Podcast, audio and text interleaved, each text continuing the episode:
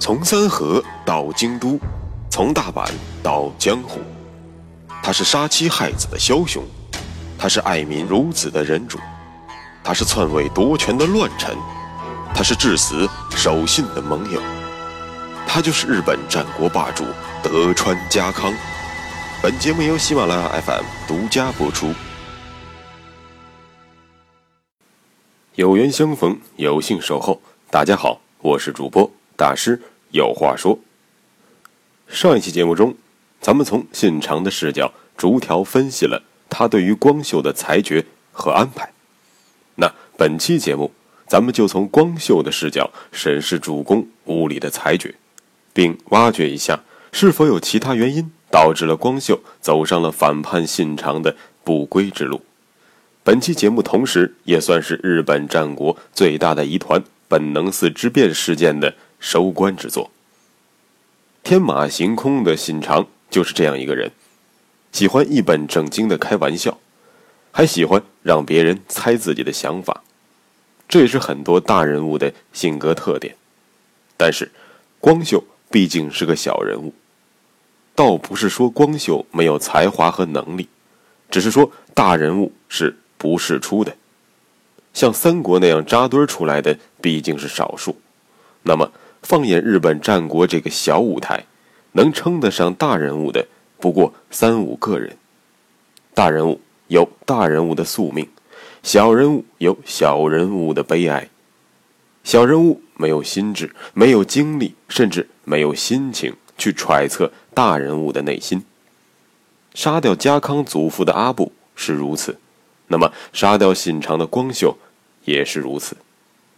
小人物多半是性格的敏感体，而光秀算是这种体质的典型代表。当敏感的光秀遇到了信长的三连击，内心一定是很崩溃的。你中途取消了我的主招待一职，可如此盛大的宴会。我作为你织田阵营学历最高的大名，舍我其谁呀？谁？枯秀正，就是那个主公身边的小白脸吗？我光秀比他大二十五岁，夸张点说，他见了我要叫声爷爷也不为过。凭什么让一个乳臭未干的毛头小子替代我？他会什么？他懂什么？要替代我的话，丹羽长秀不行吗？为什么偏偏是他？这简直是对我的侮辱！你让我带兵打仗可以，可你知道我招待家康花了多少钱吗？家康献给你黄金三千两，你倒是大方，退回去一千。可是那两千你都装到了自己兜里，你给了我一分钱吗？并没有。你上嘴皮一碰下嘴皮就让我启程，我现金都用来招待家康了，要率军西征。就必须在领地内再盘剥一遍。我光秀作为一个有自尊的人，怎么能靠敲竹杠打秋风来过活呢？也罢，军令如山，这也是没有办法的事情。过了这个坎儿，大不了给领民免一年租税。可是，唐光秀听到了信长第三点指令，他彻底崩溃了。你可以戏弄我，撤掉我，用小白脸替代我。我忍了，让我自掏腰包招待家康，我也忍了。谁让领地是你给的呢？这又让我马不停蹄即刻西征，我还忍了。可你没收我的领地，这就太过分了。你花光了我的钱，又断掉了我的财政来源，让我喝西北风吗？让我的家臣喝西北风吗？让我的士兵跟着喝西北风吗？所以我之前讲到过，信长。后期有一个很明确的习惯，那就是把能征惯战的武将全都派到了刚刚征服的领地，构成织田阵营的外围防御和侵略层，而把内部的领地交给了儿子、亲信和文臣进行治理。派往北路的柴田胜家，派往关东的龙川一，以及派往西国的羽柴秀吉，无不如此。这一行为本来无可厚非，武将的天职就是开疆拓土，而且分到前线之后，大家的领地往往会加增，又能让领地增加，还能离性格越来越古怪的信长远一点，大家也都乐得其所。但像本次对光秀的裁决，确实有点过分了。说好听点儿叫别出心裁；说难听点儿叫过河拆桥。光秀把上至天皇，下至百姓，中间的信长家康都伺候得服服帖帖。那个时候，你信长对光秀依赖倚重，并带在身边叫人家小甜甜，这刚用完就翻脸无情，成了牛夫人。就算是离婚，也要留套房吧，咋能让人净身出户呢？虽然现实情况并没有说的这么决绝和极端，但是在光秀看来，就是这么一个简单的道理：你无情，就休怪我无义了。其实，信长对于光秀的轻慢和肆意使唤是日益加重的，在信长成为天下人之前。乃至于信长攻入西国和关东之前，也不至于此。所以，光秀早年间对信长没有那么多的逆反心理和怨恨。但是，随着信长日益张狂，对自己也越来越傲慢，甚至可以说是欺辱，光秀就越来越受不了了。慢慢的，这种郁闷成为了担忧。光秀的担忧并非毫无道理。要知道，此前不久，左久间信胜等宿将老臣直接被信长剥夺领地，贬为庶人，可就是实实在在的发生在光秀眼前。继续跟着这个喜怒无常的暴君，能否安稳退休呢？光秀也是从信长肆意处罚老臣事件开始，担忧起自己的未来。可以说，信长的三连击是一个重要的导火索。和分界线。此前，光秀对于信长更多的是敬畏，应该还没有生出铤而走险的想法。信长居于固若金汤的安土城中，即便光秀想做掉信长，也没有机会。可是，历史就是这样的吊诡。信长对于光秀打出了自鸣得意的三连击之后，一切变得不一样了。光秀对于信长，除了敬畏，更多了恐惧和怨恨，开始有了干掉信长的心思和冲动。而信长也非常配合的轻装简从，从安土出发，带着一百来人就来到了靠近光秀领地丹波的京都本能寺。这不是找死吗？其实，此时的光秀确实有充分的理由杀掉把自己折腾的七荤八素的信长。但本案不能算是蓄意杀人，而依然应该被归结为激情杀人。至于为什么这么说呢？咱们等下会讲到。咱们说到了这里，便要提到了关于光秀反叛的十分重要的一个假说，那便是是天皇下令诛杀信长，类似于刘皇叔的衣带诏事件，是否确有其事呢？真相。或许已经被掩埋了，但是咱们不妨从后面的发展进行合理的推测。等我讲完了，想必您就能有自己的结论了。我们观察到一个重要的细节，那就是光秀虽然兵力优势很明显，但是光秀并没有把兵力很好的利用，也就是说，他的布置存在着巨大的漏勺，那就是信长的继承人，刚刚官拜中将的嫡长子。织田信忠，光秀只是着急忙慌的包围了信长所留宿的本能寺，却压根儿没有想到和本能寺只有不到四公里之隔的妙觉寺，在这里住着织田氏的法理继承人信忠。这也可以从一个侧面表明光秀确实是激情杀人，以至于犯了根本不该犯的错误。当然，历史跟织田家开了一个玩笑。被光秀忘得一干二净的信中，听到了父亲被害的消息，没有马上赶回安土城继承家督之位，调动织田大军消灭明治反叛，而是一头闯进了皇太子成仁亲王的官邸二条寓所，企图拉着皇太子一同反抗，这才耽误了最后的逃走时间。此举也同时提醒了光秀，并给了光秀包围二条寓所、逼死信忠的机会。那么，问题来了：信中为什么不立即返回安土，而是非要拿着自己的生命开玩笑呢？主流猜测有三个：第一，信中血气方刚，看着谢顶大叔光秀小丑跳梁，恨不得马上手刃此贼，引刀成一块，不负少年头。第二，信中对于光秀的兵力估计不足，觉得父亲被杀是因为身边只有不足百人，而自己身边一千多人，应该有一搏的资本。第三，信中为人忠孝。不忍留下父亲而独活于世，于是悲愤交加，玉石俱焚。这些说法看似都有道理，但也就局限于看上去有道理，并经不起推敲。信中是谁？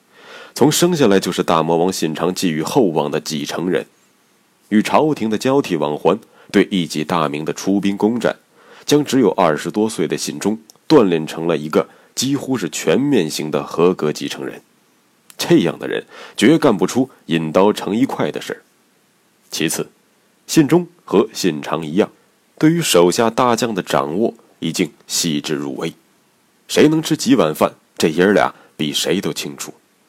而作为大将实力最清晰的表征，领地的大小和兵力的多少，这信中又岂会不知道呢？光秀作为一国的国主，手下兵力至少在一万以上。试问，如果你造反，难道不是手里有多少人就带多少人吗？此时不用，更待何时？因此，当信中得知反叛的人是光秀之时，第一反应就应该是：如果硬拼，则十死无生。再来说第三点，也就是所谓的父子连心，不忍独活。其实。这也说不通。家庭环境对于孩子成长的影响深入骨髓。信中的老爸信长亲手干掉了自己的弟弟信行，而信中的养母龟蝶更是生活在一个先是哥哥杀爸爸，接着丈夫信长打完哥哥打侄子的斋藤家。信中从小耳濡目染的是实力为王，而从小受到的教育类似于帝王教育，对于他来说。延续织田的血脉，继承父亲未尽的事业，远比冲冠一怒手刃凶手要重要的多。既然上述三种说法都不大站得住脚，那到底信中在明知应该逃，而且可以逃，却选择不逃的原因何在呢？我推断，正是因为光秀所打出的大旗是秦王，说白了，就是光秀至少在起兵叛乱之初。打出的旗帜是天皇要求光秀起兵亲王的。得到这一推论之后，我们对于信中令人费解的行为就容易理解了。当信中听到光秀反叛的消息，第一反应当然是赶紧逃走，因为留下绝无生还的可能。但要了信中的命的，就是他听到了光秀的旗帜是冠冕堂皇的秦王之时，信中。感受到了此事或有转机，因为如果光秀反叛单纯是为了泄愤复仇，那么除了以暴制暴、率军平叛之外，没有其他办法。但是如果光秀起兵是受人指使，而这个指使的人正是天皇，那么，那么解决这个问题的方法自然就不同了。常言道：“解铃还须系铃人。”既然光秀的幕后黑手是天皇。那么，自然就要去找天皇老儿算账。打不过光秀，还弄不过你一个天皇吗？但是，信中并没有直闯天皇的京都寓所，而是退而求其次，直闯皇太子的二条寓所。我的判断是，光秀或许已经将天皇的京都寓所以保卫为由控制起来了。要知道，向来以秦王奉公自居的光秀，对于朝廷一向是很重视的。虽然是我的推测，但是此举完全可能。既然拿不到天皇，那就拿他的继承人，也就是未来的天皇做文章。于是，闯入二条寓所的信中依然坚信光秀是受到了天皇调令才起兵发难的。可当信中试图通过皇太子向天皇施压，让他命令光秀停手的时候，信中开始发现。事情并非他所想象的那样。天皇对此事或许根本不知情，就连天皇自身也被光秀所控制，并强行绑上了明智叛军的战车。此时的信中，想必万念俱灰。这里说到了一个细节，那就是光秀委派说客劝说信中自己死就可以了，不要让厄运波及皇太子。于是，深明大义的信中释放了皇太子及数位公卿，慨然赴死。我只想说，这种概率或许有，但小的微乎其微。人求生的本能，绝不允许自己在任何时候放开任何一根可能救命的稻草，除非退无可退，否则怎会轻易赴死？想必光秀说客说得很明白。不管信中是否释放皇太子，只要指定时间一到，光秀一定会发动突击，到时候玉石俱焚，二条寓所之中的人都难逃一死。但是如果信中愿意自尽，那么至少还能为子孙后代赢得一个顾全大局的好名声，光秀也会考虑从轻发落织田氏的族人。因此，我的判断是，信中。只是在坚信自己难逃一死的情况下，才会无奈的释放原本以为可以翻盘的王牌，这才符合人性的逻辑。说到这里，本期节目大师给各位听众通过真实细节和大胆合理的推测，得出了关于明治光秀发动本能寺之变的三点重要的结论：第一，光秀反叛并非受天皇指使。否则，怎会放出狠话，不管皇太子死活，准备强攻呢？这不是抽自己秦王的大脸吗？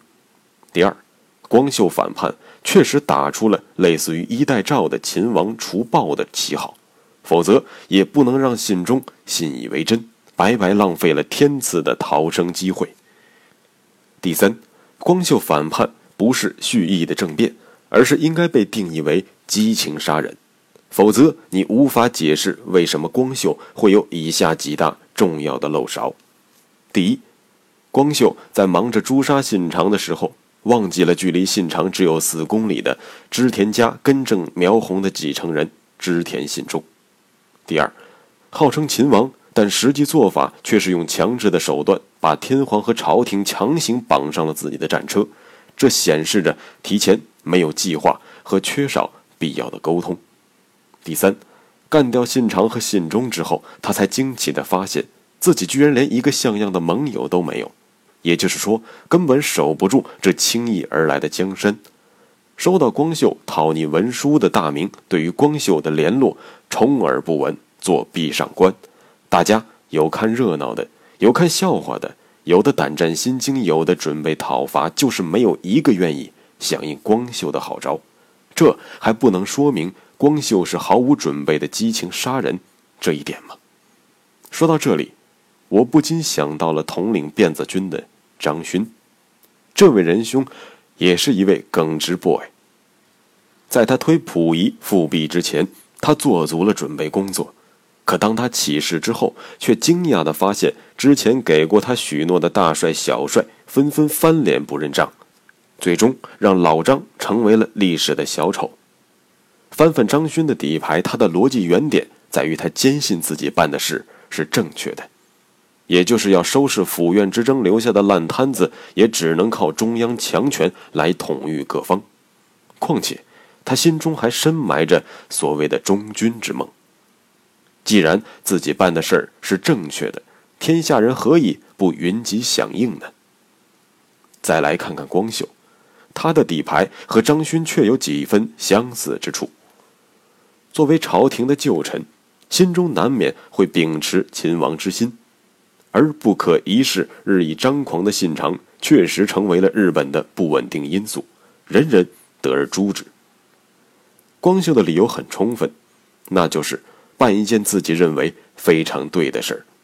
在他眼里，本能寺之变其实应该用八个字来解释：除暴安良，奋起秦王。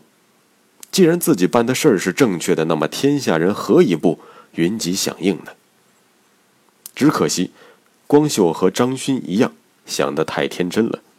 更何况，光秀的准备工作还远没有老张做得充分，甚至可以说一时兴起，压根儿没有什么准备。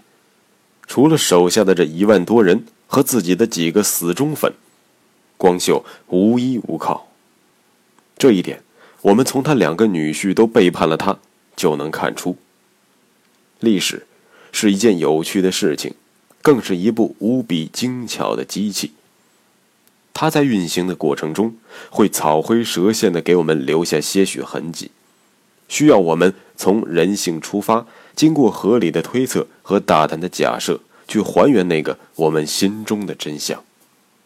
因此，大家不需要留言问我，大师讲的到底是不是历史真相？我说的只是最符合我三观和判断的一条事实加推理的故事线而已。至于对不对，真不真，大家自己判断吧。上期节目既然已经预报过了。本期节目是本能寺之变的收官之作，那么不留尾巴，本期节目大师也算是把篇幅加长再加长，也算是给大家的一点点小小的福利吧。随着本能寺熊熊大火的熄灭，日本即将进入一个新的时代，我们的主角德川家康也踏上了人生道路新的征程。我很荣幸的宣布，本专辑的第二章。结盟信长到本期节目就算是全部更新完毕了。下一期节目咱们会进入新的篇章，也就是本专辑的第三章《陈从秀吉》。